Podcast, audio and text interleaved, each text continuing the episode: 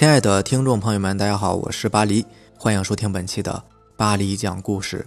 咱们今天晚上要分享的第一篇故事，名字叫做《山村怨尸》，作者玉儿爱寂寞。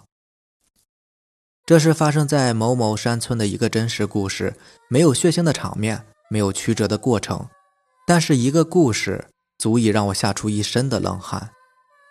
事情也要追溯到一九八九年。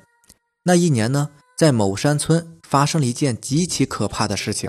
一个村上一个星期死了六个人，全部都是面部扭曲、离奇死亡，尸体都像是被活活吓死的，没有任何伤痕的窒息死亡。村上有户人家姓王，王大爷夫妇啊有个儿子叫王宇坤，家中独子，所以十分宠爱。但是这个王宇坤呢，平时不务正业。在村上竟是惹是生非，王大爷一家也是很苦恼啊。村上也没有人喜欢这个人，三十多岁了，一直没有娶老婆，也没有一个正经事儿做。村里人经常背后这么挖苦他。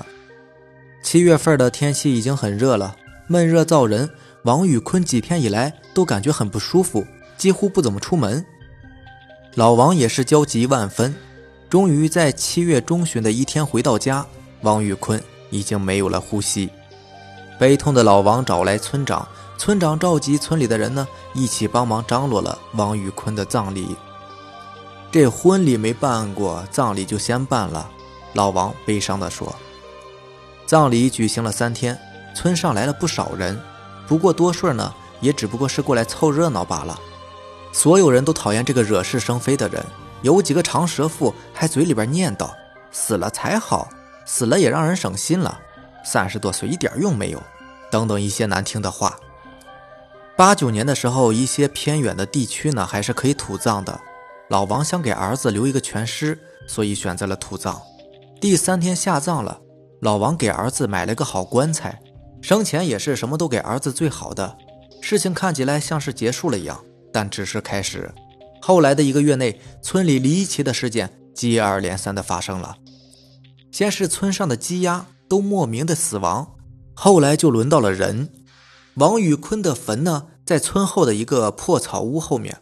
传言那段时间，即使是白天，那一带都没有人敢走，因为八月的天气，那一片居然是阴冷阴冷的。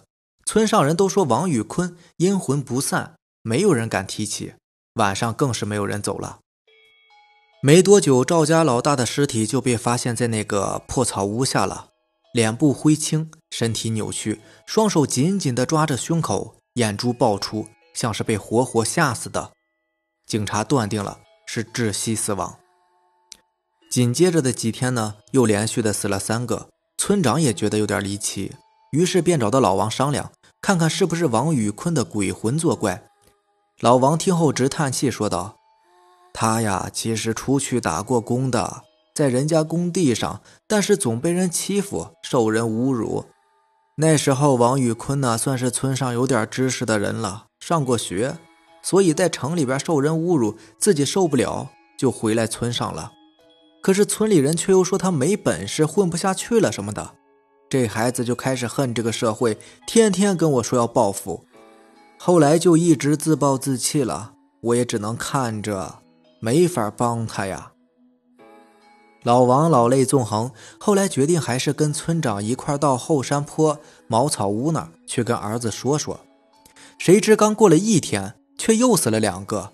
老王也慌了，不是都跟儿子说了吗？不是也烧过纸钱什么的，怎么还这样呢？当天晚上，老王做了个梦，梦里边儿子说自己好热好闷。第二天，老王便做了个决定，开棺。这一开棺不要紧，所有人都吓得出不了声。老王的儿子在死了一个月后，身体在棺材里只有些许的腐烂，但是双手高举，面部扭曲，呲着牙，瞪着眼，眼珠子全是血。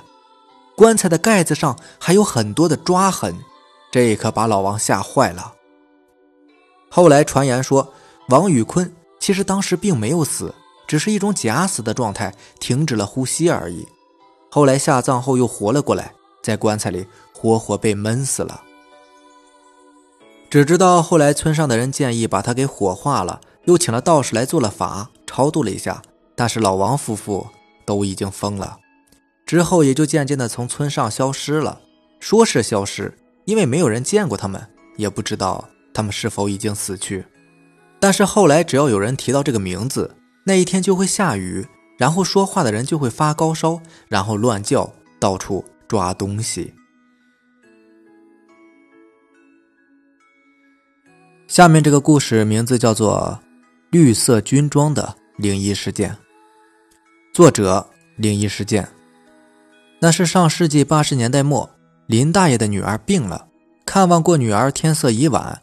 因为家里的老伴儿也需要他照顾，他女儿所在的赵家庙村离林大爷所在的林家庄不远，加之晚上又有月亮，所以林大爷就往家里赶。两村之间呢有一条小河，河不算宽，河上面有一座独木桥。这条路林大爷记不清走过多少次了，这条小河林大爷也是很熟悉。小时候的林大爷就经常在这河里边捉鱼虾。大约是晚上十点多的光景。乡下的夜还是很静的，路边的小虫子的叫声清新入耳。林大爷走到独木桥中间的时候，忽然觉得有人猛地拉了一下自己的左脚，失去控制的林大爷扑通一下掉进了河里。尽管他水性还不错，但是他不管怎么挣扎，就是感觉有一双看不见的手在拉着自己往水里边按。过了一阵子，林大爷筋疲力尽，喝了很多的水，神志也有点不清了，就一个字。怕呀！就在这时，林大爷听到一个声音在叫：“住手！不能欺负老人！大爷，我来救你了！”好奇怪的声音呢，不像是本地人说话的语调。恍惚中，林大爷看到一个身影走向自己，高高的个头，一身绿色的军装，绿色军帽上的红五星在月光下闪过丝丝光亮，军用的滤水壳掉了一些漆，斑斑驳驳的。林大爷觉得这身打扮好像是在哪里见过一样。年轻人有力的双手抱起了林大爷，无声无息的。年轻人对林大爷说：“大爷，去我们驻地休息一下吧。”林大爷觉得好生奇怪，想说话，可是脑袋晕晕的，又困又累又怕的林大爷昏了过去。一个老人可是经不住这样折腾的。林大爷醒来的时候是早上了。白花花的阳光照在身上，林大爷惊奇地发现自己躺在一座破房子里面，身上的衣服都已经湿透了，凉凉的。怎么会在这里呢？这是什么地方？昨晚发生了什么？林大爷觉得自己好像是做了一个噩梦。林大爷一咕噜爬起来，向窗外看去，破旧的床壁上“苦练精兵，保卫祖国”的标语清晰可见。想想昨天晚上发生的事情，林大爷倒吸了一口凉气。昨晚是那个穿绿色军装的战士救了自己。现在是大白天了，林大爷也就没有那么怕了。看着院里的荒草和废弃的房屋，林大爷知道了，这是离小河有几公里的一个废弃的解放军营房。因为是当地人，这里的环境林大爷还是知道的。看到这儿，有一个疑问，就是为什么林大爷昨天晚上觉得好像在哪里见过那样的衣服呢？是因为以前呢？这里驻守过一支部队，早些年的时候，驻地的军医还给林大爷看过牙痛病呢。部队的战士们呢，也帮助过林大爷抢收过庄稼。在上世纪七十年代末的对越自卫反击战中，这支部队开赴前线，从此就再也没有回来过。想想昨晚的绿军装，林大爷完全明白了，昨晚救他的不是人，那是一名解放军战士的英灵啊！看着大门左侧“中国人民解放军某某部队”的字样，林大爷泪眼朦胧。这一年之后的每年清明，林大爷都会到营房门口烧一些纸钱，因为他相信这里仍然驻守着一支英雄的部队。他们始终是人民的子弟兵，他们不但保卫着祖国，他们也保卫着在林家庄周围这片土地上生活着的善良的人们。最后。有一句作者的话，在每次的重大灾害面前，中国人民解放军都是身先士卒。仅以此文呢，献给英雄的中国人民解放军，以表达作者本人对中国人民解放军的敬仰之情。好了，以上就是咱们今天晚上要分享的故事啦。如果喜欢咱们的节目呢，就点个订阅吧。好吧，行，那咱们下期见，拜拜，晚安。